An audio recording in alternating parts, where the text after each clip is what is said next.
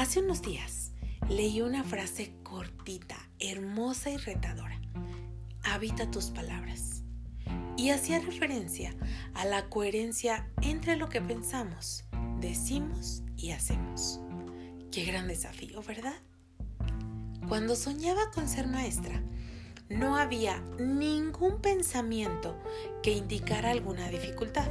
Es más, la imagen era tan perfecta, romántica y mágica que desde la primera vez me sentí segura de que sería feliz en este camino. Vaya sueño. Ya en la práctica, vives emociones y situaciones de todo tipo, algunas memorables muy gratas, otras con bastante humor de esas que nos sacan una sonrisa solo de pensarlas, unas tristes, con sabor amargo o nostálgico, y quizá más de una, ojalá que las menos, que quisiéramos eliminar, pero al fin y al cabo, muy nuestras, porque nos ayudan a seguir construyendo identidad.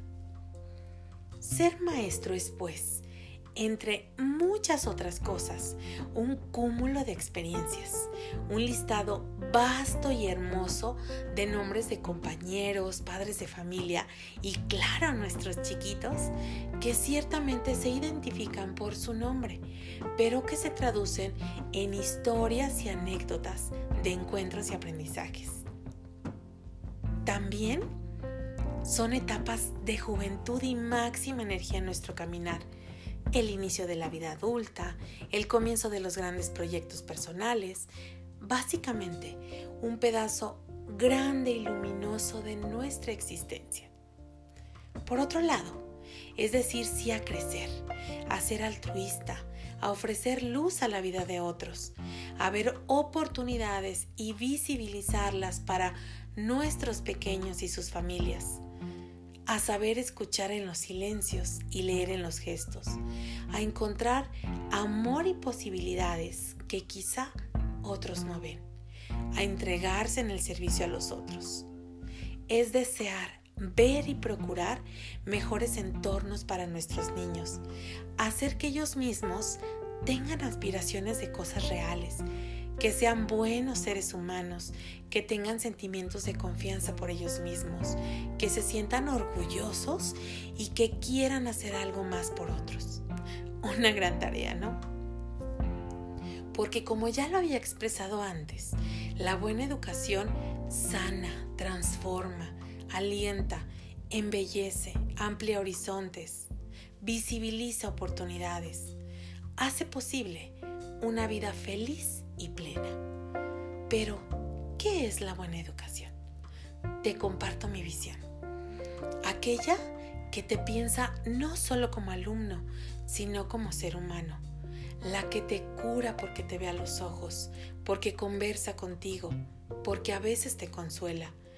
Una que comprende amplia y amorosamente que lo que sucede en la niñez bajo ninguna circunstancia depende de los niños, sino de la vida y sobre todo de las decisiones de quienes los aman, los cuidan y guían.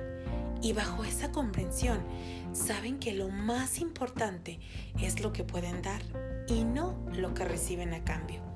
La que se interesa por conocer no solo a los niños, sino a la comunidad completa sus anhelos, sus dinámicas, porque solo se mejora lo que se ama y se ama solo lo que se conoce. Es la que hace del tiempo escolar una aventura, un juego, momentos de aprendizaje real, un lugar seguro, un lugar al que sientes que perteneces y en el que quieres estar. Así que hoy que se celebra nuestra profesión, Siéntete dichoso y bendecido por el bien que haces a este mundo, porque te regala la posibilidad de servir a otros todos los días, porque te permite y te invita a saber más y ser mejor, porque cambias la historia, la propia, la de tu comunidad, la de tus familias, la de tus pequeños. Te dejo un desafío con el que empecé este episodio y que es uno de los que ahora me acompañarán con más conciencia. Habitar tus palabras. Si estamos en el camino de enseñar, deliberadamente hemos elegido construir, encender llamas, sumar, amar. Así que hagámoslo con coherencia, haciendo de nuestro discurso una manera de estar en este mundo, una morada de paz, una esperanza viva, un camino divertido, un reflejo de nuestra humanidad y una semilla fecunda. Porque esta vida solo tiene su sentido más profundo cuando podemos salir de nosotros, cuando nuestro hacer puede ser obsequiado a los demás para mejorar sus vidas, sabiendo o no que con ello engrandecemos la propia. Así que gracias por la entrega, por tus grandes esfuerzos, por tus propias renuncias, por tu interés genuino, por tus sacrificios, por las noches largas y los días cortos, por tu bonita gestión del estrés, por hacer memorable la vida de tus chiquitos, por creer en ellos, por tus buenos modos, por la autorregulación de los que no lo son, por ser amigo, por ser para otros un modelo, una guía, un referente, una inspiración, una oportunidad, un sueño, un proyecto de vida. Felicidades mis maestros queridos, son grandes, poderosos y de alguna manera eternos que sus vidas sigan siendo benditas y plenas. Un gusto servirlos desde aquí.